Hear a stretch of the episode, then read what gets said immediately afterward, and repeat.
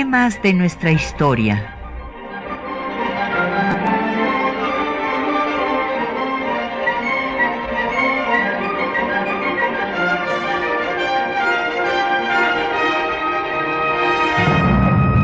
Un espacio que difunde el conocimiento del pasado para comprender nuestro presente.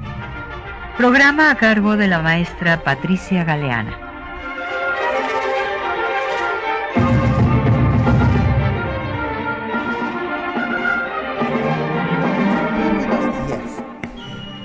Bueno, pues ayer fue 10 de abril y por eh, casi todos los años eh, pues se lo dedicamos a Zapata, pues es, es un día obligado para hablar de Emiliano Zapata. Pero resulta que ayer hubo la coincidencia de una serie de acontecimientos que nos hicieron cambiar el tema. O sea, vamos a hablar de eh, la aceptación al trono de México por Maximiliano, que justo se dio en Miramar un 10 de abril hace 150 años. Y fue una rarísima coincidencia que se escogiera el 10 de abril para la visita del presidente Hollande de Francia, ¿verdad? Eh, justo el día en el que pues eh, el imperio patrocinado por Francia eh, iniciaba 150 años antes y también eh, pues 50 años después de que el presidente de Gaulle visitara México. O sea, hay una serie de coincidencias que nos van a hacer hablar de este tema. Yo todavía no puedo eh, pues entender cómo el señor Hollande recibió a la señora Cassés como jefa de Estado.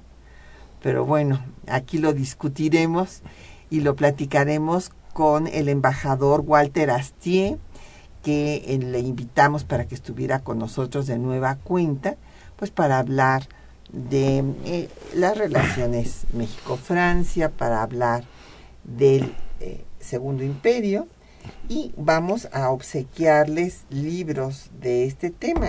Quiero decirles que la UNAM acaba de reeditar en su colección Regreso al siglo XIX, ida y regreso al siglo XIX, esta colección de la Coordinación de Humanidades de nuestra máxima casa de estudios acaba de reeditar el Maximiliano íntimo, el emperador Maximiliano y su corte, Memorias de un secretario, José Luis Blasio en donde tengo el gusto de hacer el prólogo. Entonces tenemos, gracias a la Coordinación de Humanidades, 10 ejemplares de esta obra.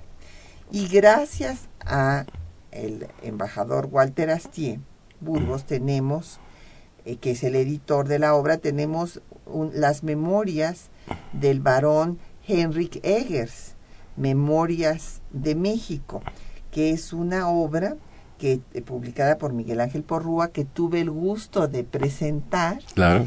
y que es una eh, gran aportación del embajador Walter Astier a la historiografía mexicana eh, de este periodo, bueno, porque no conocíamos, los historiadores de nuestro país, no conocíamos esta obra de este joven danés, un científico que escribió sus memorias, él fue pagador del ejército francés y describe todo lo acontecido, todo lo que va viendo, como era un científico, lo mismo, es, es un libro que realmente es eh, fascinante porque lo mismo describe los lugares desde el punto de vista geográfico, los ríos, las montañas, las plantas, que las costumbres. Sí, la sociedad mexicana. Y también los horrores del ejército francés.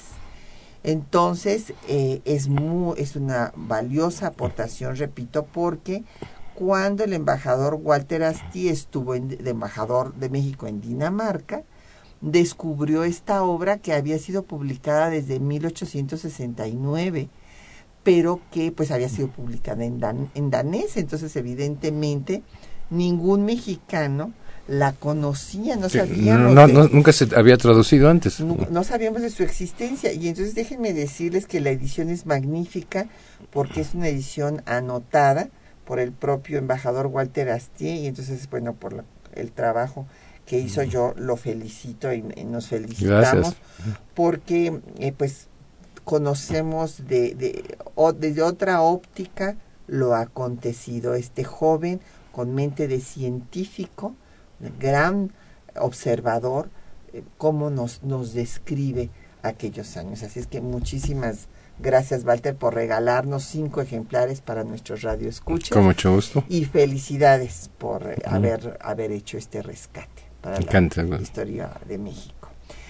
Pues Walter ahora ya, eh, ya presente al embajador Walter Astier Burgos, ha sido miembro del Servicio Exterior y ha combinado la vida diplomática con la académica, siendo catedrático y también autor de diversas obras, tanto de, eh, pues sobre todo historia diplomática, que es su fuerte, y también tiene una obra que es la más reciente sobre las relaciones México-Europa, Así es. que justamente estamos presentando en diversos lugares en- Exactamente. en estos días.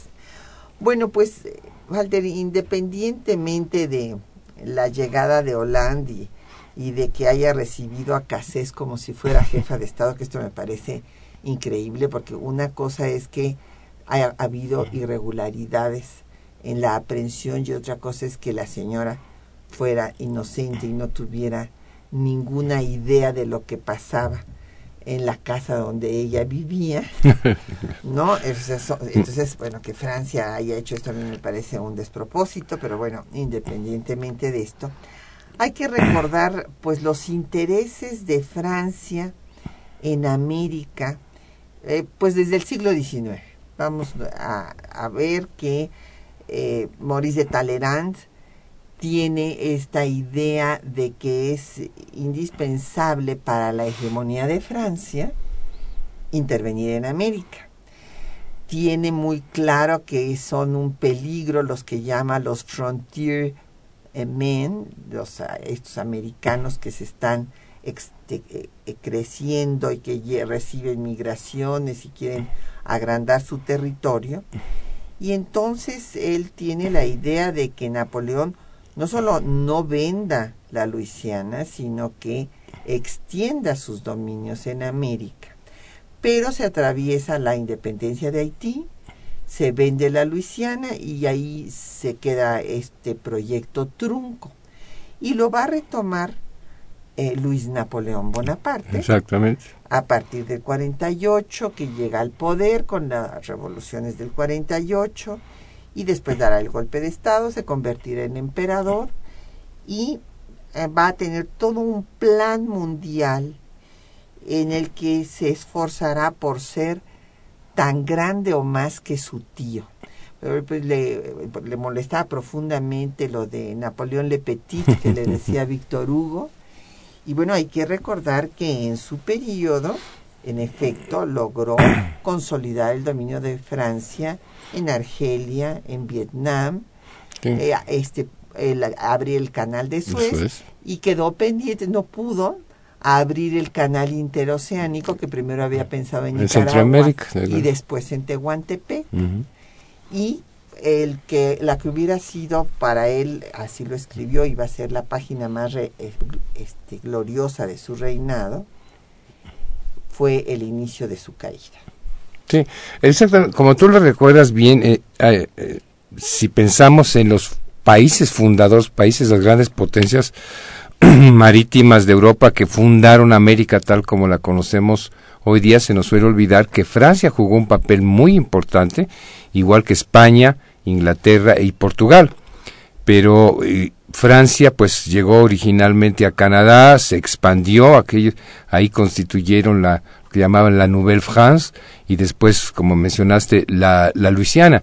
Así es de que Francia fue uno de los países protagónicos en la conquista y colonización de América, pero desgraciadamente por sus guerras europeas, pues acabaron perdiendo sus posesiones en el continente americano, sobre todo en la guerra de los siete años tuvo que ceder Canadá y varias este, posesiones en el Caribe a los ingleses. Y ya desde ese momento pues quedó fuera del juego del continente americano.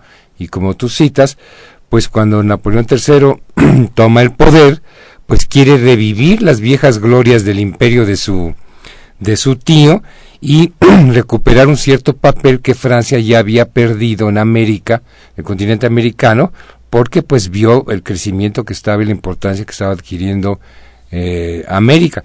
Y sobre todo una cosa que vio, porque él era un gran admirador de Estados Unidos y su democracia, a pesar de que él no era muy demócrata, que digamos, porque llegó ahí, como tú mencionas, por un golpe de Estado y se convirtió en, emperador, sí veía que Europa estaba en vía, si se quiere, o su supremacía estaba amenazada por el creciente expansionismo y poderío de Estados Unidos.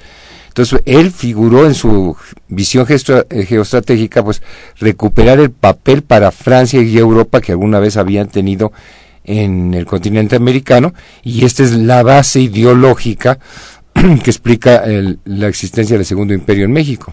Así es. Ah, y este, no di los teléfonos, perdón, me mm. faltó los teléfonos para que nos llamen y nos hagan llegar sus eh, comentarios, sus preguntas. En cabina tenemos el 55 36 89 89, una alada sin costo 01 800 505 26 88, un correo de voz 56 23 32 81, un correo electrónico temas de nuestra historia arroba yahoo.com.mx. En Twitter los puedes seguir en arroba temas historia y en Facebook en temas de nuestra historia UNAM. Y el programa queda en línea en el www.radiounam.unam.mx. Bueno, pues eh, aquí después veremos eh, rápidamente, nada más como en esta introducción, el tema de eh, la relación México-Francia antes de eh, la intervención de 1862, pues hay que recordar que hubo ya un primer intento de intervención en 1838 con la llamada Guerra de los Pasteles, que, bueno, pues ya saben ustedes que es porque un pastelero francés hizo las cuentas del gran capitán de todos los eh, daños que había sufrido su pastelería por las eh, luchas por el poder y los diferentes grupos políticos aquí en nuestro país en el proceso de construcción del Estado mexicano. Pero bueno, vino eh, justo el príncipe de Joanville, el hijo de Luis Felipe, en la escuadra que bombardeó Veracruz. Pero bueno, ahí ya no pasó a mayores, sin embargo, con Napoleón pues va a tener esta idea de que sí, Estados Unidos es un país muy interesante, con un sistema muy particular, inventan a un presidente en lugar de un rey, al sistema federalista, un sistema de pesos y contrapesos que hay que reconocer que ha evitado que haya dictaduras, por ejemplo, militares hasta la fecha, pero este pues que amenazaba con convertirse en una potencia, primero continental y luego mundial, como se consiguió. Entonces, por eso, pues, eh, Napoleón va a querer ponerle un dique, pues hay que ponérselo aquí en México. Un muro de contención, ¿no? Como les dijo, crear una valla con México para y se, impedir la expansión de Estados Unidos, la continua expansión de Estados Unidos. Así es. O sea, quería salvar a México, pues, de Estados Unidos, digamos. Ese era su punto de vista. Y ponerlo bajo su tutela, ¿verdad? En un imperio subsidiario del suyo. Eh. Y apoderarse de las minas eh, de, Sonora, que creía que había muchas minas en Sonora, etcétera, etcétera. Bueno, pues vamos a hacer una pausa para escuchar un poco de música y vamos a escuchar pues esta habanera de Iradier, que era eh, la canción predilecta de Maximiliano, La Paloma, en su versión tradicional.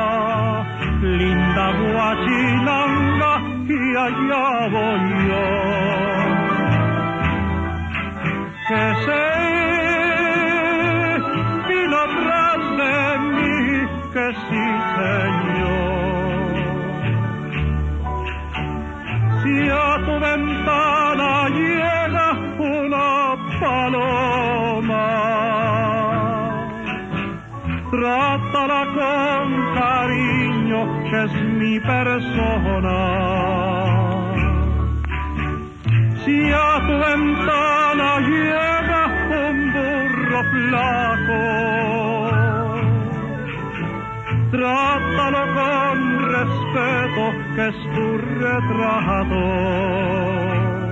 Y hay chinita que sí,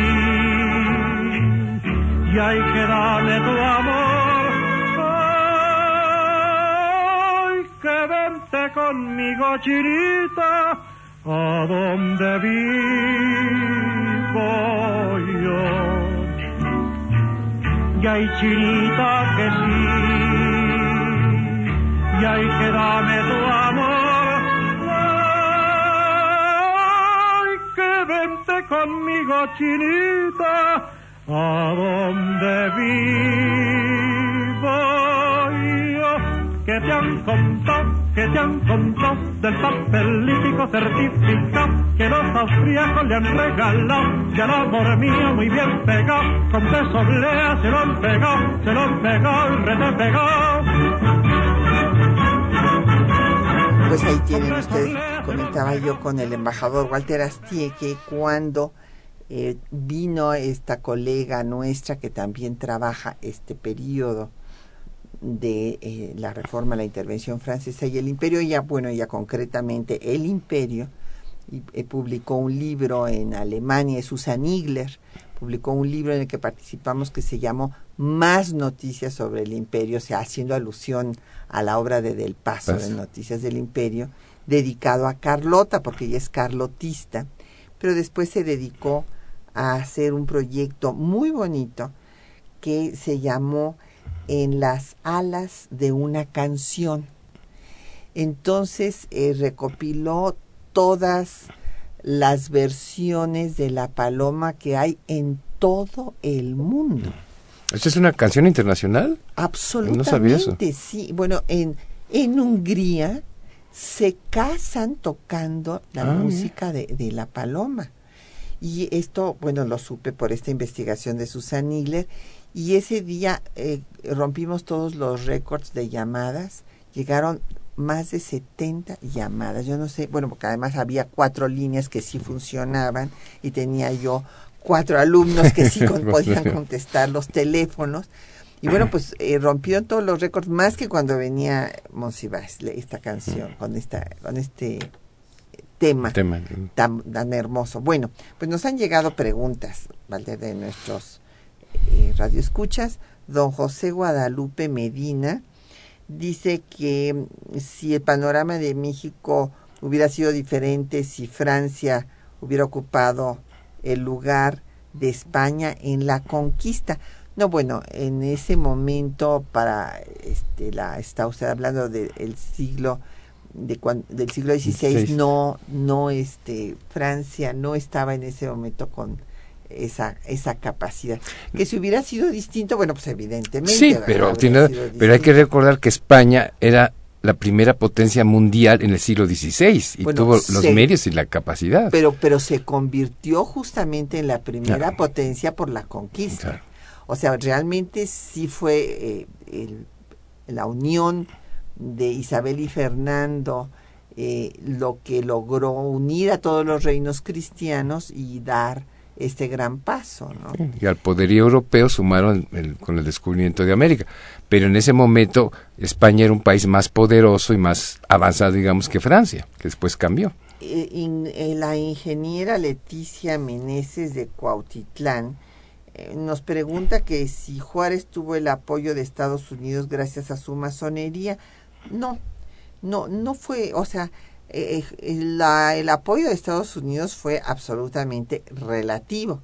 Como ya hemos dicho, eh, durante toda la guerra de secesión rompieron eh, la neutralidad que habían declarado y le vendían armas a los franceses y no le vendían armas a los mexicanos, lo cual con, lo era dificilísimo para los republicanos pues con- eh, luchar sin armas. ¿no? Bueno, O sea, negocio es negocio. Digo, Sí, digo, pero- jugaron un papel un poco así, no pudieron defender obviamente la doctrina Monroe porque tenían su guerra interna, ¿verdad? Pero sí nunca reconocieron al gobierno de, de, de Maximiliano. Y la idea de Estados Unidos es que no quería un rival semejante una potencia europea en el continente americano, esa era la verdad. Exactamente. Pero después eh, el único apoyo fue de conveniencia mutua. O sea, eh, en cuanto a eh, la firma del tratado MacLean-Ocampo fue lo que permitió que Estados Unidos reconociera al gobierno de Juárez, porque primero había co- reconocido al gobierno conservador. Estoy hablando de la guerra de reforma antes antes de que llegaran los franceses. Y ya después, pues cuando salieron de su guerra de secesión, pues entonces sí, ya protestaron. Se fueron un poco más enérgicos con Francia, porque pues, no, no la querían, no querían tropas francesas en su frontera, obviamente. Claro, pero de todas maneras la causa de eh, la derrota de los franceses no fue esa declaración. Ya eh, este Napoleón había tomado la decisión de llevarse al de retirar ejército sus tropas. porque pues fue México el eh, Vietnam eh, de así como Vietnam en eh, para Estados Unidos los eh, desgastaron y se tuvieron que ir con sus propios honores aquí los franceses también. Claro. nunca pudieron acabar con la guerrilla republicana. Es- ese es el punto. Aquí nos pregunta don Jesús Ríos que América Latina presidida por Francia parece evidente. Bueno, el tema- término América Latina, me imagino que a esto se está refiriendo, sí viene eh, de la idea napoleónica. Fue, fue inventado por él, ¿no? El concepto de la latinidad. Exactamente, la unión de- de una raza que no es raza, pero él hablaba de la raza latina con Francia a la cabeza. Eh, Él quería ser el líder de esa raza, pues sí, claro. Exactamente. Y bueno, y aquí nos menciona don Jesús Ríos el caso de la señora Bersini eh, Montiel, que, que cuál es mi opinión, me pregunta.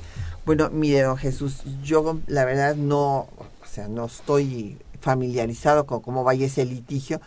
Lo que me parece muy mal que cualquier eh, padre le quite sus hijos a, a- a- a la madre, evidentemente, pero in- por otra parte no me gustó para nada, me pareció lamentable Fuera de lugar totalmente. que la una legisladora mexicana, Mariana Martínez del Campo del PAN, le pidiera al presidente Hollande que interviniera en este asunto.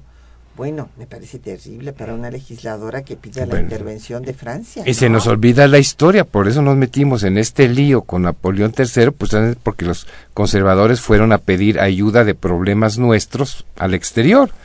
Entonces luego no nos quejemos de lo que nos pasa. Exactamente. Esto creo que es muy importante. Eh, los conservadores eh, partidarios de la monarquía consideraban que la república pues había fracasado para darle estabilidad política al país después sobre todo de eh, lo pensaron siempre pero este sentimiento y esta idea creció después de la pérdida de más de la mitad del territorio por parte de Estados Unidos, eh, que pasó a Estados Unidos y entonces cobra fuerza la idea de la monarquía.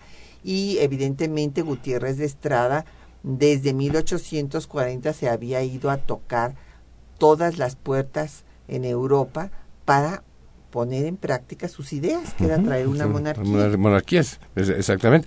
Y bueno, y, y ya lo hicieron efectivo precisamente después de las guerras de reforma, porque pues en diciembre de 1860 ya fueron derrotados completamente militarmente y ya si pensaban recuperar el poder, la única opción que les tenían era buscar un apoyo externo, porque ellos ya no tenían la fuerza política ni militar.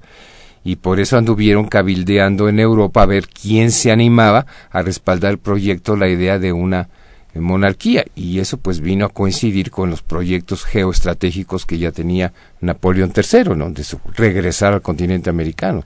Así es, bueno, de hecho, la idea de la monarquía en México fue eh, una idea muy fuerte y para entender la fuerza de la República hay que reconocer la fuerza de la monarquía. Hubo múltiples intentos monarquistas desde la caída de Iturbide, porque se decía que Iturbide había caído por ser un improvisado, por no pertenecer a una casa reinante. Por no ser de sangre azul. Exactamente, por no ser miembro de una dinastía, no haber nacido para gobernar y haber sido educado para gobernar, y que entonces, pues no era el sistema monárquico el que había fracasado, era la persona. cómo se había dado esa monarquía. Entonces, eh, pues había que traer a un monarca de Europa, que era donde estaban las casas dinásticas, y solamente había eh, dos posibilidades, o traerlo por los propios medios o traerlo con el apoyo de un ejército extranjero. Claro. Y bueno, pues no se pudo por los propios medios y entonces recurren a que venga con, con un ejército extranjero. Pero primero que nada insistieron en que fuera en España que hubiera equivalido pues, a, una reconquista. Pues sí, a regresar al pasado. De nada había servido la independencia si regresa un monarca español a México. Pues, así, pero lo intentaron. Sí, claro, pero no, no les hicieron caso. No les, no les hicieron caso y además es que España en ese tiempo de Isabel II estaba muy débil, luchando ahí entre liberales y conservadores también adentro de España. Y entonces es cuando a Gutiérrez de Estrada se le ocurre ir a tocar las puertas a Napoleón III. Pero también eh, fueron a Inglaterra. Hicieron la gestión, o sea, andaban buscando ahí a ver quién se animaba, por decir, quién entraba al torito este, ¿verdad? Ajá. Y hasta que dieron con Napoleón, ¿verdad? Que fue el que, pues sí, por sus propios eh, ambiciones geopolíticas, pues vio conveniente la idea de restablecer la monarquía en México. Así es. Pues vamos a hacer una pausa para escuchar ahora el texto que les hemos seleccionado, que es un texto que también eh, se eh, promulgó el 10 de abril, nada más que el 10 de abril de 1865. Maximiliano había querido convocar a un congreso y hacer una constitución, pero Napoleón le manda una carta, una regañada terrible diciéndole que no es el momento de andar haciendo congresitos, sino de pacificar al país, que se deje de andar con estos experimentos democráticos. Y entonces expide el Estatuto Provisional del Imperio Mexicano, en donde la soberanía recae en su persona. O sea, era una monarquía absoluta. Absoluta. Vamos a escuchar.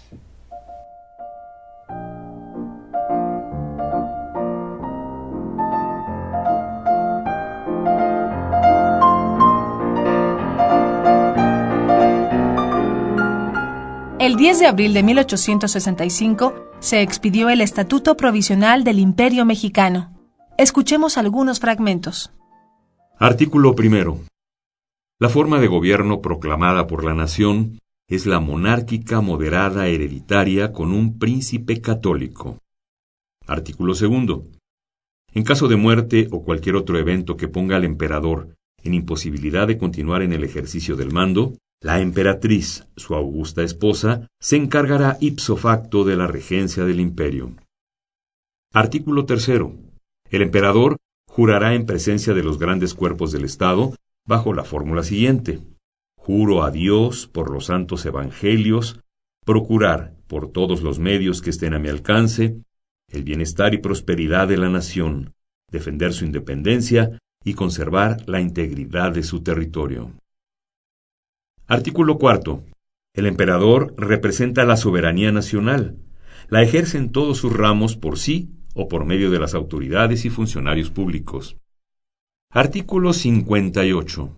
El gobierno del emperador garantiza a todos los habitantes del imperio, conforme a las prevenciones de las leyes respectivas, la igualdad ante la ley, la seguridad personal, la propiedad, el ejercicio de su culto, la libertad de publicar sus opiniones. Artículo 59. Todos los habitantes del imperio disfrutan de los derechos y garantías y están sujetos a las obligaciones. Artículo 68. La propiedad es inviolable y no puede ser ocupada sino por causa de utilidad pública comprobada, mediante previa y competente indemnización y en la forma que disponen las leyes. Artículo 71. Queda prohibida para siempre la confiscación de bienes. Artículo 76. A nadie puede molestarse por sus opiniones ni impedírsele que las manifieste por la prensa, sujetándose a las leyes que reglamentan el ejercicio de este derecho. Una de las reformas más importantes del imperio fue la educativa. Para ello, Maximiliano designó a un liberal moderado, Manuel Siliceo, para encargarse del Ministerio de Instrucción Pública y Cultos, con indicaciones muy precisas. Escuchemos.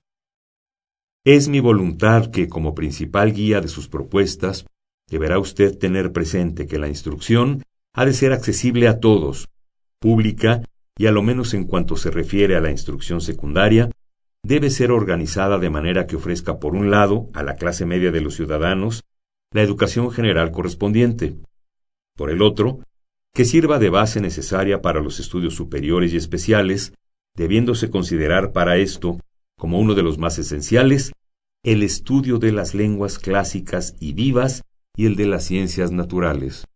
En cuanto a los estudios superiores y profesionales, pienso que para cultivarlos ventajosamente, deberá usted cuidar que en la diversidad de sus estudios profesionales sean representados todos los ramos de las ciencias teóricas y prácticas y de las artes. Quiero que la atención de usted sea dirigida hacia el cultivo de una ciencia muy poco conocida en nuestra patria, es decir, la filosofía, porque ésta ejercita la inteligencia, enseña al hombre a conocerse a sí y reconocer el orden moral de la sociedad como una consecuencia emanada del estudio en sí mismo. En lo referente a la instrucción religiosa, es cosa de la conciencia de cada uno, y cuanto menos se mezcla el Estado en las cuestiones religiosas, tanto más fiel queda a su visión.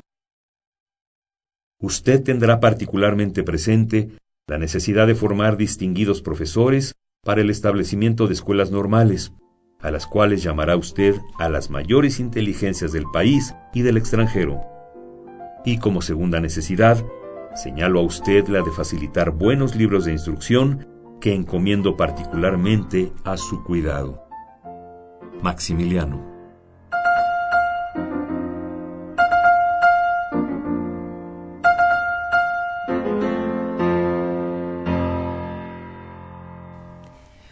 Bueno, pues nos han seguido llegando muchísimas preguntas, unas muy interesantes. Déjeme a ver, don Fermín Luis Ramírez de Cuautitlán, que si Maximiliano era miembro de alguna logia masónica, no, don Fermín.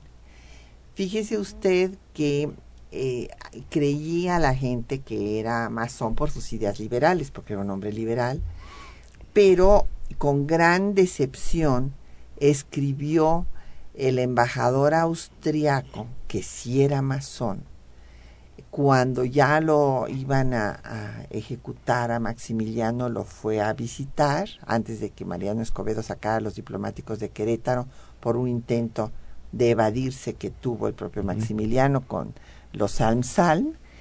Y ahí pues descubrió que no era masónico porque que no era masón, perdón, porque le preguntó inclusive y hablaron del tema y le dijo que no. Napoleón sí era, Napoleón III. Sí, sí él sí, sí, pero Maximiliano no, dijo que tenía simpatía por los masones. Pero, era de sangre real, pues ellos no, no acostumbraban meterse en eso. Entonces, eh, del, bueno, nos pregunta también don Fermín que si Trieste era parte de, de Austria, sí, en ese momento era parte austriaca eh, justamente los italianos estaban luchando por apoderarse de todas las posesiones. Y ahí está el Palacio de Miramar y hay un monumento en el jardín a Maximiliano. Sí, en ese, ese castillo que Maximiliano diseñó, pues eh, le puso Miramar precisamente por ver al Adriático. Y acá después a Chapultepec le puso Miravalle, por ver al Valle de, de México. David Gómez de Álvaro Obregón, que, que si no estaríamos mejor si hubiera eh, eh, triunfado el imperio austriaco. Bueno, como yo soy republicana, don David, pues no, no comparto este, eh, esa idea. Pero mira, déjame decirte, mucha gente piensa y me lo ha dicho y pensando, ay, si hubiéramos sido un imperio. Pero es que los problemas del país eran tan graves, políticos, sociales, culturales, económicos, que yo creo que ni la fórmula para resolverlos era un sistema monárquico, como también fue muy difícil republicano. Entonces yo creo que los problemas de México iban más allá, como para una forma de gobierno fuera monárquico no lo resolviera. Sí, ahora el tema que creo que es importante tomar en cuenta es que el imperio eh, sí fue muy popular. ¿Por qué fue muy popular? Pues porque fue apoyado nada menos que por el gran poder que había organizado en el país, que era la Iglesia Católica. Entonces, eh, realmente cuando se recibe a los franceses con repiques de campanas cada vez que ganan una batalla en contra de los mexicanos republicanos, cuando se recibe a los generales franceses como a Forey en la Catedral de Puebla bajo palio y se les canta Te Deums. Bueno, pues entonces el pueblo mexicano, pues instrumento pues de propaganda, claro. Ah, vienen a y así además fueron presentados, vienen a salvar a México, a salvar a la religión católica que la están persiguiendo los liberales juaristas cuando Juárez era católico. Bueno, y los franceses eran también muy liberales y Maximiliano le salió cola. Bueno, es que se equivocaron, es que Gutiérrez de Estrada y los y exilados ahí monarquistas, pues eh, no se dieron cuenta que estaban entregando el país a Napoleón III, que era un Bonaparte. Claro. Un orgulloso descendiente de la Revolución Francesa. Absolutamente. Y que él iba a elegir a otro liberal que fuera afín a sus ideas. Claro. Maximiliano. Mira, cuando lees las memorias de varios de los oficiales de franceses que vinieron en la expedición, pues dicen eso. Estamos peleando con el partido equivocado. Es decir, estamos peleando contra los principios que defendemos en nuestro país. Se dieron cuenta que pues estaban del lado los conservadores y ellos pues después de la Revolución Francesa eran liberales. Entonces hubo una contradicción de Sí, origen Claro. que hizo ya inviable al imperio de. Maximiliano, pero en un principio, bueno, pues sí fue muy popular, fue verdaderamente apoteósica la recepción que se le hizo en la Ciudad de México. Los balcones para ver a Maximiliano y a Carlota se llegaron a cotizar en 500 pesos de aquella época. O sea, la élite obviamente Sí. era la única que pagaba Eso. esos balcones.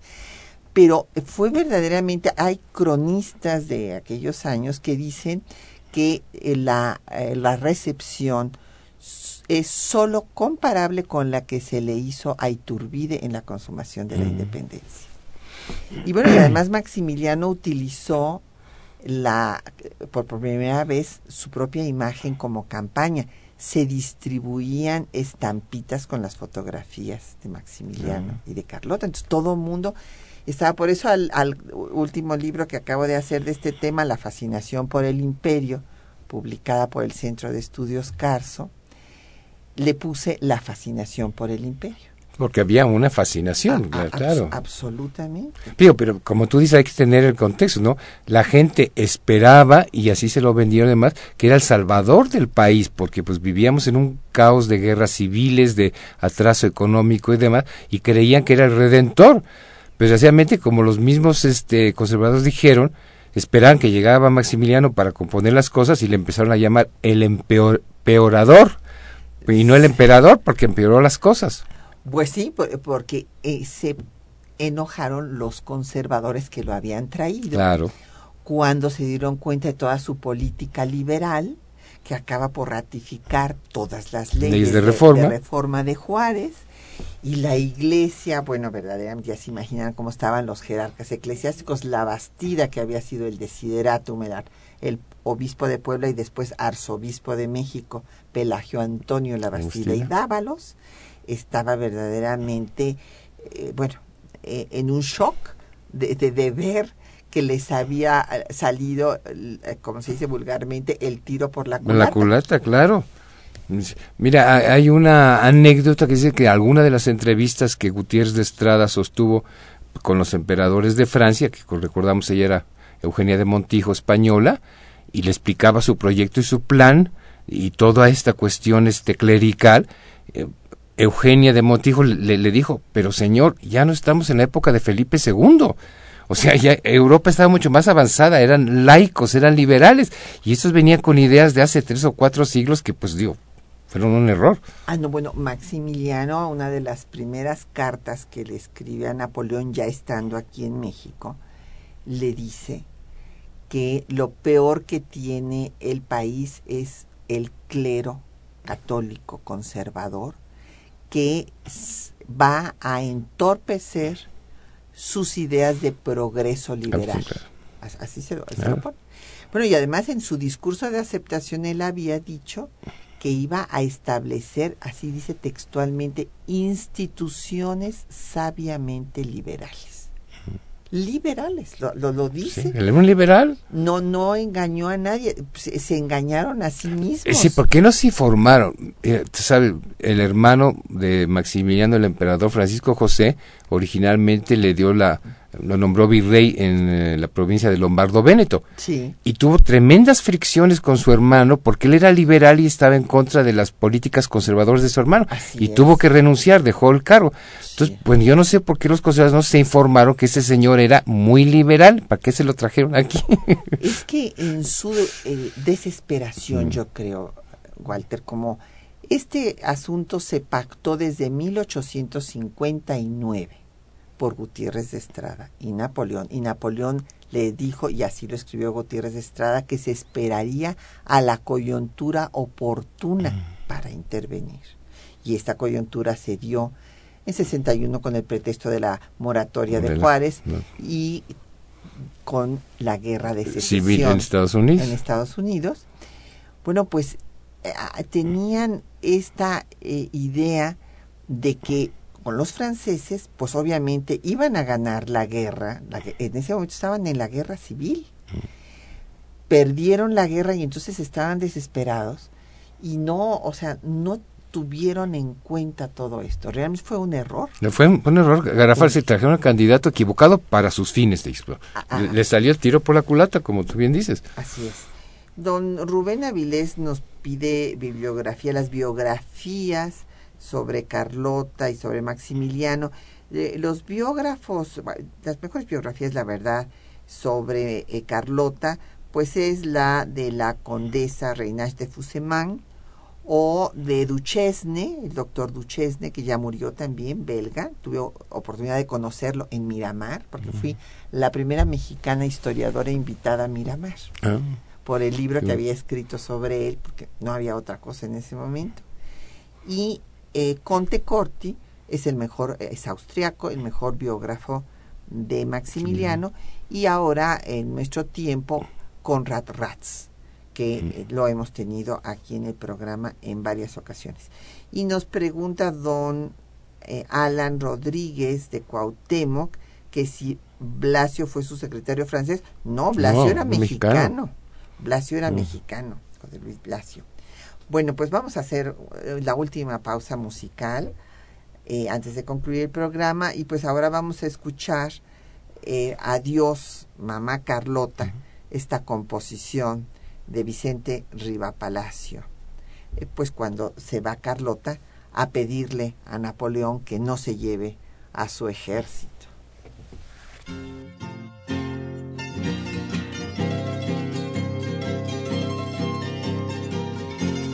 cangrejos al combate, cangrejos a compás. Un paso para adelante, doscientos para atrás. Casacas y sotanas dominan donde quiera. Los sabios de Montera felices nos harán. Sus isas, viva la libertad. ¿Quieres inquisición? Ja, ja, ja, ja, ja, ja. Vendrá Pancho Membrillo y los azotará. Federata que oprobio nos recuerda, hoy los pueblos en cuerda se miran desfilar. ¿A dónde vais arrieros? Dejad esos costales, aquí hay cien oficiales que habéis de transportar. Cangrejos al combate, cangrejos a compás, un paso para adelante, doscientos para atrás. Sus cisas, viva la libertad. ¿Quieres Inquisición? ¡Ja, ja, ja, ja, ja, ja! Vendrá Pancho Membrillo y los azotará. Orden gobierno fuerte y en Holgorio el jesuita y el guardia de garita y el fuero militar. Heroicos vencedores de juegos y portales y aplacan nuestros males, la espada y el cirial. Cangrejos al combate, cangrejos a compás, un paso para adelante, doscientos para atrás. Sus cisas, viva la libertad.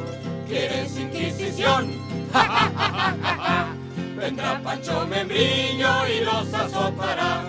En ocio el artesano se oculta por la leva, ya ni al mercado lleva el indio su guacal. Qué horrible el contrabando, cual plaga lo denuncio, pero entre tanto el nuncio repite sin cesar. Cangrejos al combate, cangrejos a compás, un paso para adelante, doscientos para atrás. Viva la libertad. ¿Quieres Inquisición? ¡Ja, ja, ja, ja, ja, ja! Vendrá Pancho Membrillo y los azotará. Bueno, pues no me dio tiempo de leer todas las preguntas que nos ha llegado. Es la fascinación con el imperio, te digo. Exactamente, bueno, pues es como un cuento de hadas, ¿no? Este venían dos eh, jovencitos, Príncipes europeos, príncipes europeos, muy jovencitos.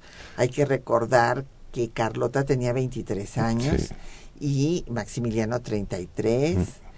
Bueno, eh, muere de 35, no, menos de 33 cuando llega Sí. porque muere de 35 Cinco. cuando es ejecutado en 67 eh, eh, te- cumplía eh, apenas porque es de junio nace en junio y es ejecutado en junio. Bueno pero hay muchísimas que cómo influye, influye Maximiliano. Pues no no la verdad es que no influye en realidad. Que si Juárez era masón sí desde luego Juárez era masón ingresó a la masonería con el nombre de Guillermo Tell. Ah, mira, no sabía eso. y don em, Emilio Avilés nos pregunta que este que, que por qué que si por qué Estados Unidos no intervino cuando Estados no perdón que cómo Francia no intervino cuando Estados Unidos atacó a México no bueno no pues era, era, eh, otro momento histórico ¿no? jugaron un, trataron en Inglaterra y Francia de jugar un papel mediador de más, pero obviamente pues no se iban a aventar un tiro contra Estados Unidos por una cuestión de México. Ellos tenían sus problemas europeos y no querían un enfrentamiento con Estados Unidos. Entonces, pues fueron muy marginales desde el problema. Claro. Don José Alfredo Cid por Twitter nos pregunta que, que si tuvo influencia Napoleón Le Petit le pone, mire Mm. que, este, como no le gustaba él que le dijeran, durante la guerra de los pasteles. No, Mm. don José, todavía no. Él va a intentar derrocar eh, dos veces a Luis Felipe de Orleans. Va a dar a la cárcel eh, la primera, eh, luego al exilio, se va a Inglaterra, allá publica eh, su folleto sobre el canal de Nicaragua, después viene otra vez, va a, a estar en Ham y finalmente logra en el 48 llegar al poder. Mediante un golpe de Estado. Es decir, fue elegido democráticamente como presidente porque ya era república nuevamente Francia, pero dio un golpe de Estado y se convirtió en emperador, el segundo emperador en la historia de Francia. Y doña Patricia López Ramos mm, nos pregunta que qué opinamos de la lucha de los catalanes por independizarse del reino español. Bueno, es un tema que no es de lo que estamos hablando, pero eh, Patricia, yo creo que si los catalanes votan y quieren ser independientes, yo creo que el, el- el El reino de España autodeterminación. no- exactamente, no creo que les vayan a mandar a las tropas para someterlos. vamos, eh, por lo menos Situación esperamos, difícil, claro. Por lo menos esperamos eso. Pues le agradecemos a todos sus felicitaciones, a Juana Saar de Coyoacán, José Manuel García de Ixtapalapa, Raúl Ortiz de Miguel Hidalgo, José de la Rosa, eh, Alejandra Ramírez de la Gustavo Amadero, Manuel Pérez, que ellos sí querían que se hiciera el programa de Zapata, los ha- haremos en otros años. Em, Alicia Monroy de Cuauhtémoc, José Manuel García de Ixtapalapa, Agustín Mondragón de Cuauhtémoc, Efren Martínez de Gustavo Amadero, Rosa María Arenas Mondragón de Tlalpan, Ángel Cruz Vidal de Tlanepantla y Fernando Fuentes de Ixtapalapa. Pues yo quisiera pedirle al embajador Walter que me dijera pues su eh, conclusión de este experimento monárquico, fallido experimento monárquico eh, de Maximiliano Mira, de Habsburgo. Es yo creo que no, la, la idea, viéndolo objetivamente, no fue tan descabellada. Porque si pensamos que México venía de monarquías autóctonas y después tres siglos pertenecimos a la monarquía española, entonces, bueno, pues lo más lógico que lo único que se conocían en estas tierras era el sistema monárquico. Entonces, si quieres, en cierta forma, lo exótico y diferente era establecer una república federal y democrática y demás. Entonces, por eso fue la decisión de que el primer gobierno de México independiente fuera la monarquía de eh, Iturbide, pero fue, como sabemos, un desastre porque el pobre tuvo que abdicar y, y no, duró. Quizás si su gobierno hubiera durado un poco más, porque el gran problema que tenía México en esos años es que no teníamos, no sabíamos cómo gobernarnos, no teníamos la experiencia de autogobierno como sí la tenían las colonias eh, en Estados Unidos. Y la idea, pues, los conservadores señalaban que los grandes males del país era por haber establecido el sistema republicano que era ajeno a nuestra historia y nuestras realidades.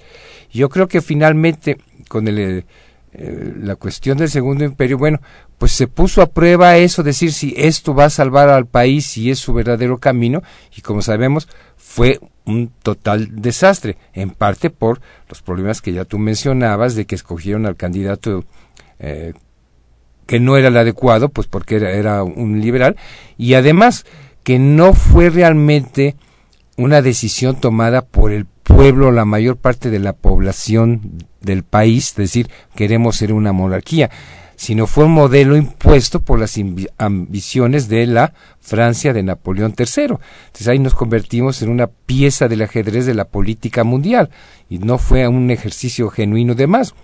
Sin embargo, sí creo que dejó algo bueno que finalmente ya logró consolidar con la derrota del imperio el sentimiento de nacionalidad del país, de que ya éramos una nación, porque sí hubo un apoyo sustancial a Juárez de la población frente a la invasión extranjera. Así es. Bueno, en el caso de, de Iturbide, es un personaje que, en fin, también tiene sus puntos muy oscuros, ¿verdad? Desde, vamos, como eh, tenía malo, tuvo malos manejos como general realista. por- Su por- brutalidad contra los independentistas. eh. Así es, fue muy sanguinario en su acción en contra de los insurgentes y después, bueno, pues eh, se autoproclamó realmente emperador porque fueron sus amigos, eh, sus subordinados, inclusive Pío Marcha que salió gritando por las Sus calles tropas, claro. viva Agustín I y entonces bueno pues se reunió parcialmente el Congreso solamente los partidarios y ahí se proclama emperador y después disuelve al Congreso ¿por qué? porque el Congreso estaba mayoritariamente compuesto por borbonistas y los borbonistas estaban en su contra porque le reclamaban no haber hecho efectivo el plan de Iguala de traer a un Borbón Exacto, un miembro de la familia real de España. y ponerse él la, la- la corona. Entonces, bueno, pues ahí fue un fracaso. Ahora, tienes mucha razón en cuanto a ver que este proceso, pues tan doloroso, por eso lo podemos llamar el tiempo eje de México, cuando se define su Estado nacional eh, y se resuelve la dicotomía monarquía o república que había surgido desde la insurgencia eh, con la idea de Allende, monarquista, de Hidalgo, republicano, y que se va a resolver hasta, lamentablemente, para Maximiliano en el Cerro de las Campanas.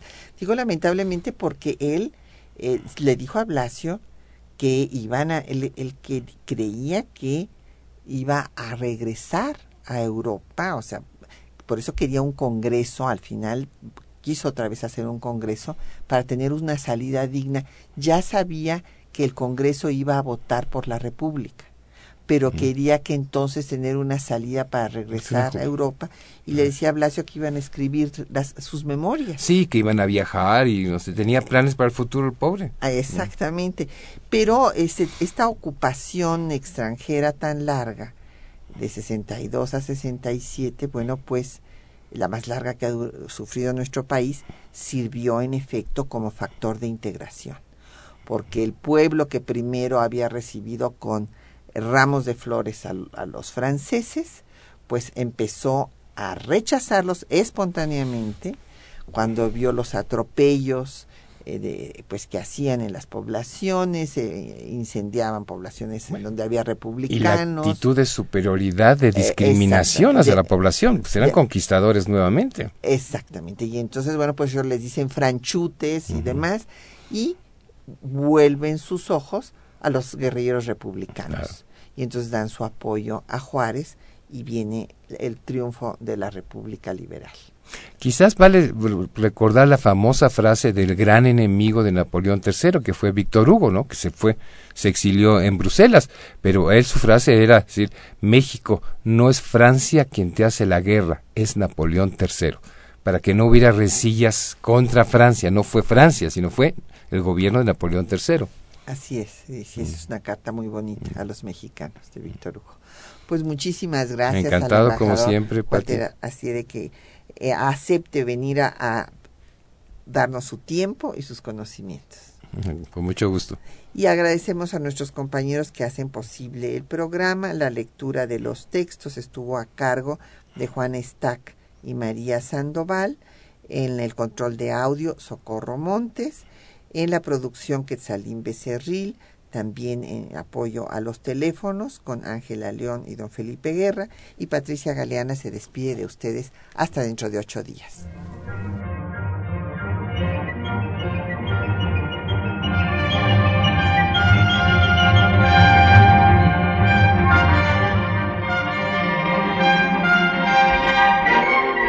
Temas de nuestra historia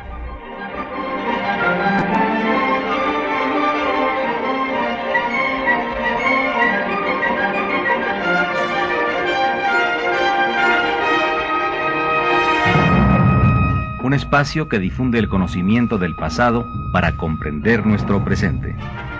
Programa a cargo de la maestra Patricia Galeana.